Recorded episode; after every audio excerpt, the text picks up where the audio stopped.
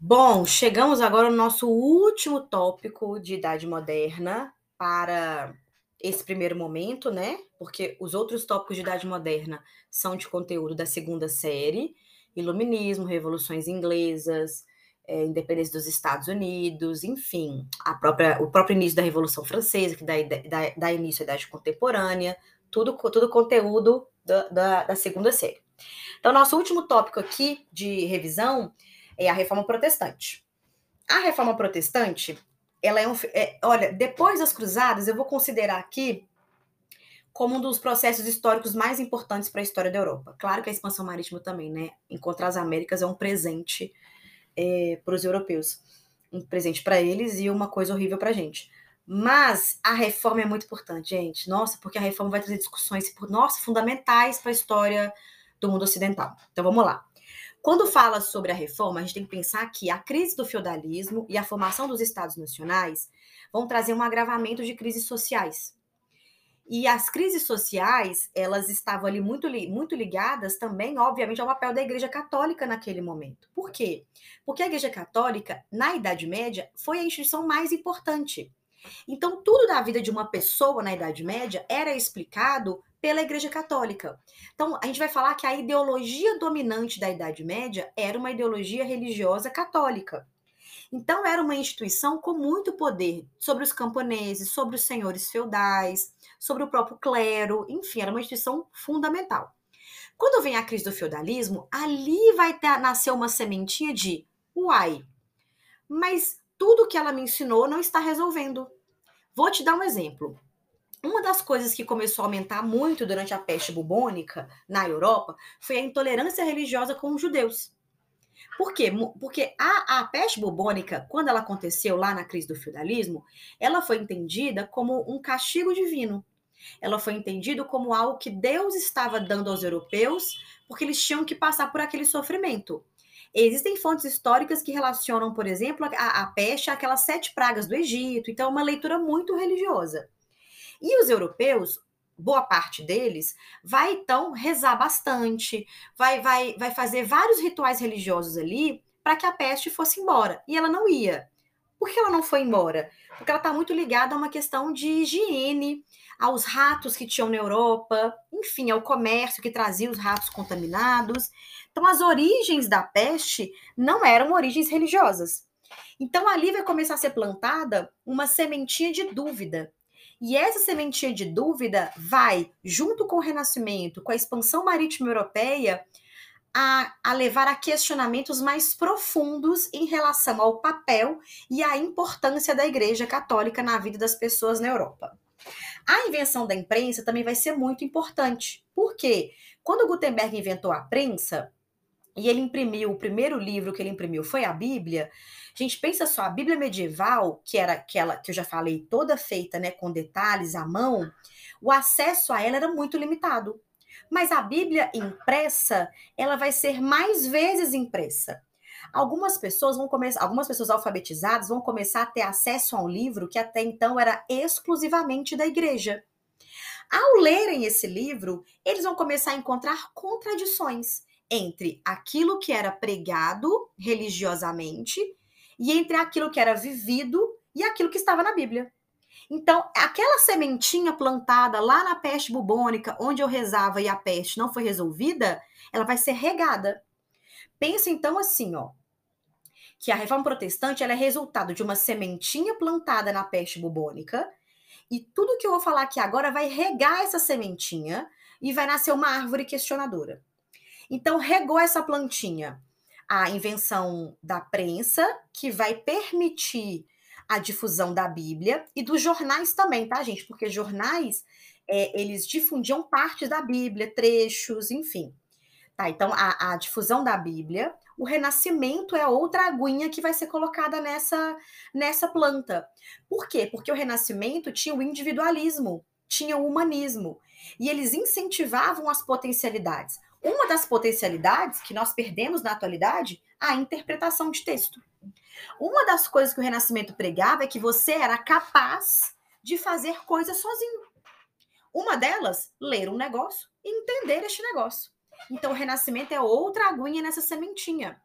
Os renascentistas defendiam que o, que o sujeito, que o ser humano, ele tem que ter direito do acesso à palavra de Deus.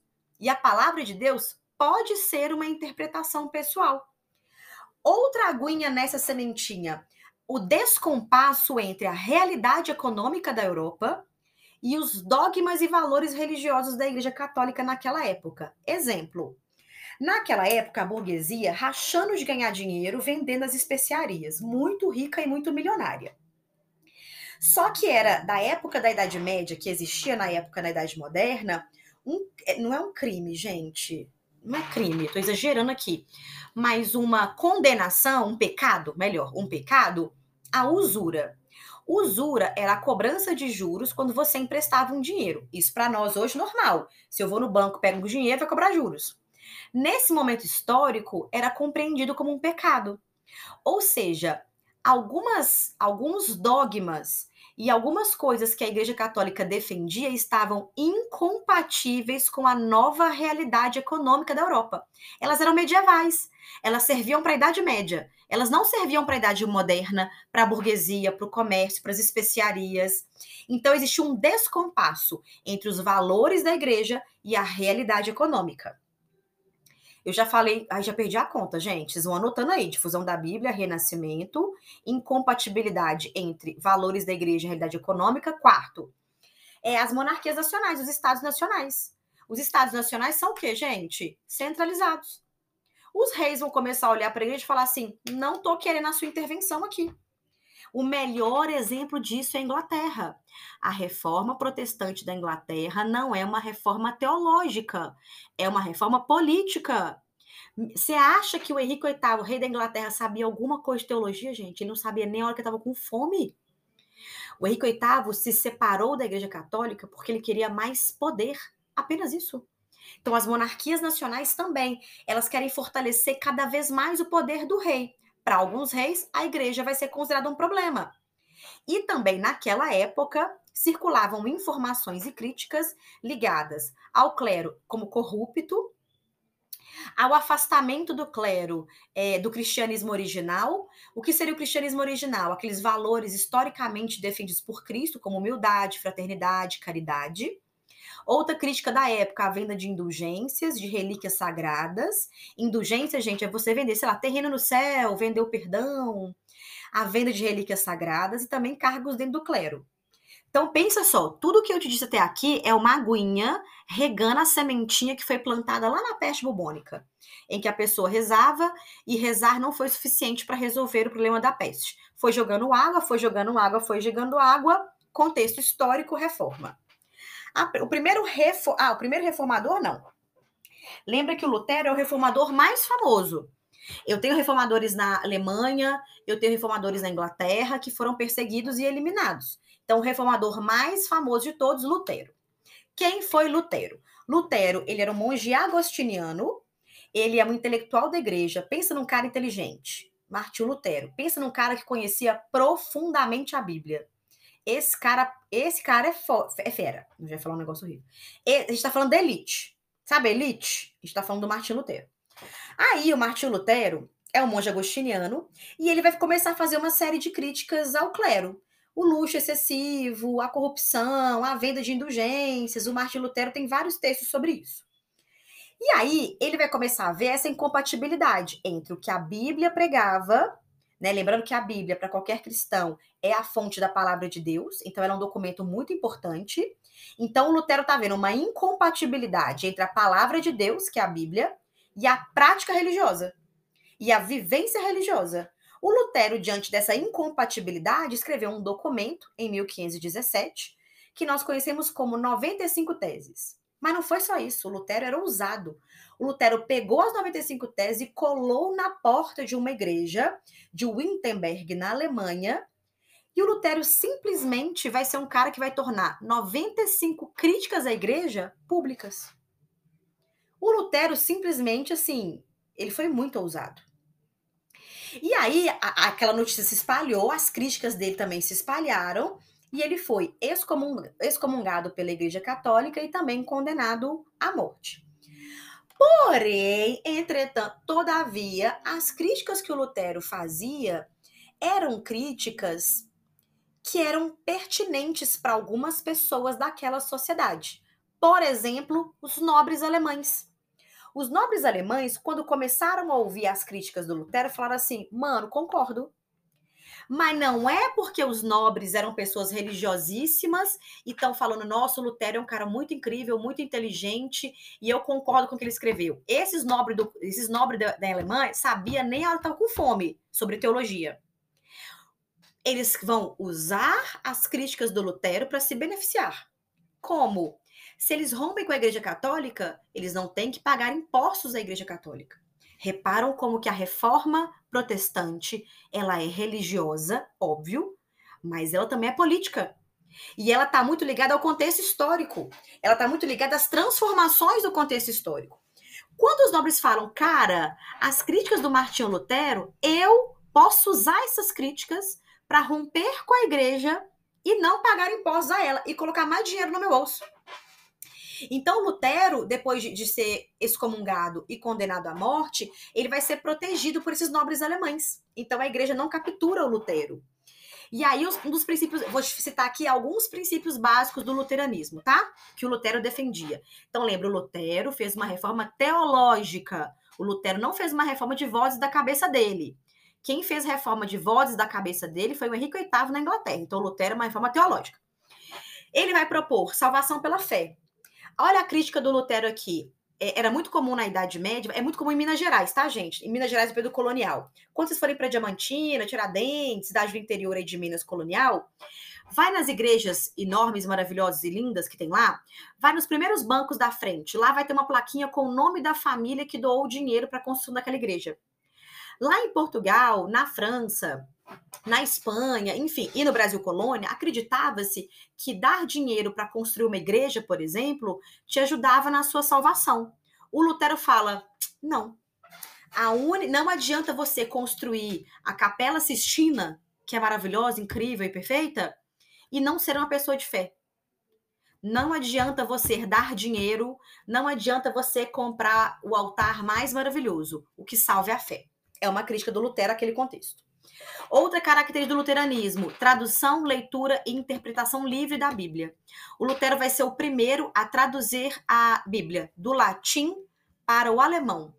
Então, o Lutero defendia a tradução da, da Bíblia para as línguas vernaculares, línguas comuns, faladas pelas pessoas. E isso vai provocar uma difusão muito grande da Bíblia. Ele também defende a eliminação de santos e imagens, ele também defendia o fim do celibato para os sacerdotes. Ele não reconhece o Papa como autoridade. Ele defende a existência de dois sacramentos, o batismo e a Eucaristia. E ele acreditava que a igreja estava abaixo do Estado, que o Estado seria mais importante. Recebeu apoio dos nobres, que estão interessados em não pagar impostos e também queriam tomar as terras da igreja na Alemanha. Recebeu apoio dos camponeses, que também não queriam pagar impostos é, para a igreja e acreditavam que poderia acontecer uma reforma agrária com as terras da igreja.